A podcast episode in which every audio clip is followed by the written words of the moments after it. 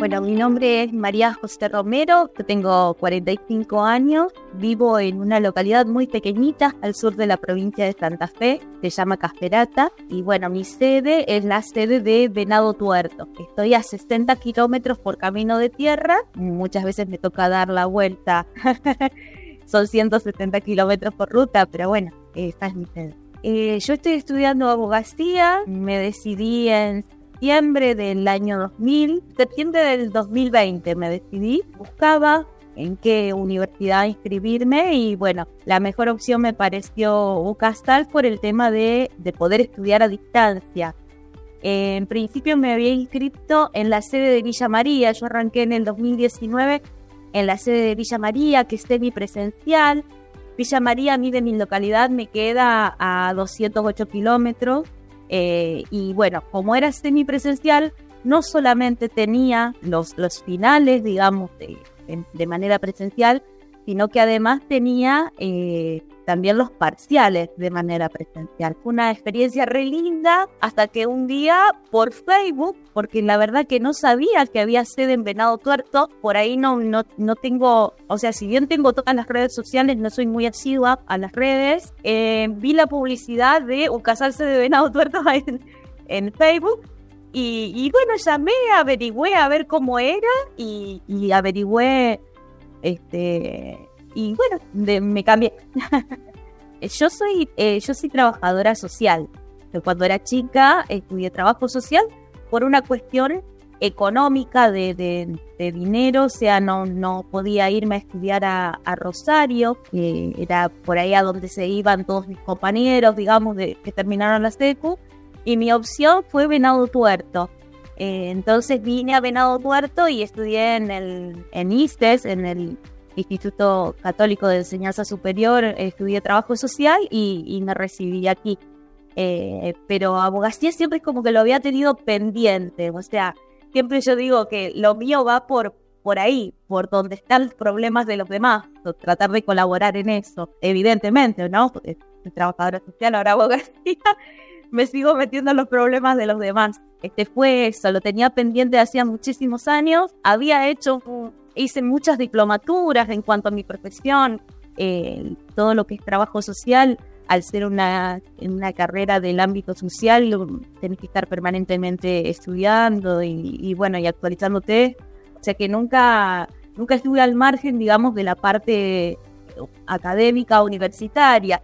Transité mucho en la Siberia, en Rosario, transité mucho en, en, bueno, en Villa María, en la Universidad Nacional de Villa María. Y bueno, hasta que la pandemia la pandemia me decidió a, bueno, mira, tengo la suerte de que la familia acompaña un montón. Que la familia acompañe es fundamental.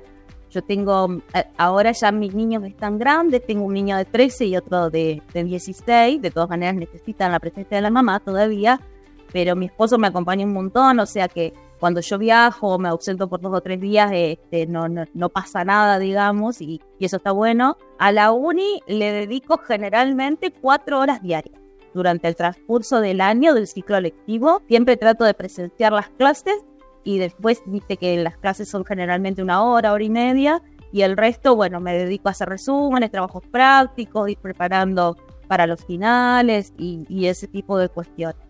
Pero le dedico, tengo seis horas de jornada laboral, después el resto a la tarde, ya te digo, a la tarde generalmente a las 4 de la tarde ya me instalo frente a la compu y hasta las 8 esa es mi rutina de lunes a eh, viernes y los fines de semana aprovecho y me levanto muy tempranito.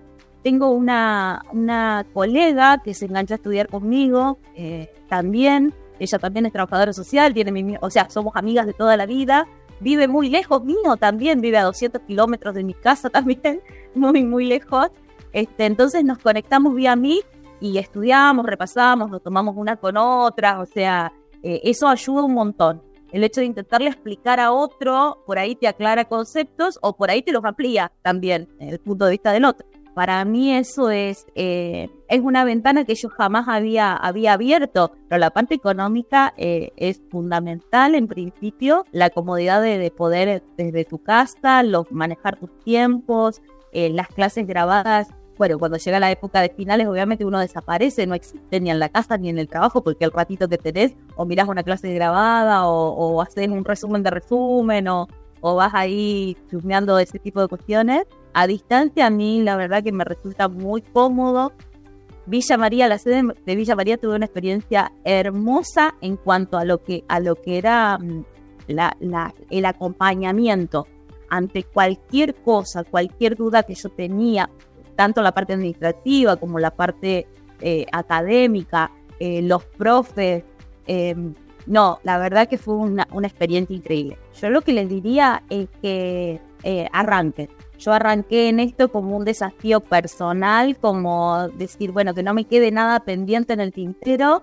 Y la verdad que cada vez me enamoro más de la carrera y cada vez me engancho más y cada vez me entusiasma más pero que no, no dejen de intentarlo, por lo menos de intentarlo, que lo hagan, que, si tienen la intención, aparte eh, esto de justamente de estudiar a distancia implica que el gasto económico no es tanto, pero veo en mis grupos de compañeros que los chicos hablan de becas, o sea, en este sentido la institución es muy abierta en todo lo que tiene que ver con, las becas a los alumnos. O sea que bueno, también esa es, otra posibilidad, es intentarlo.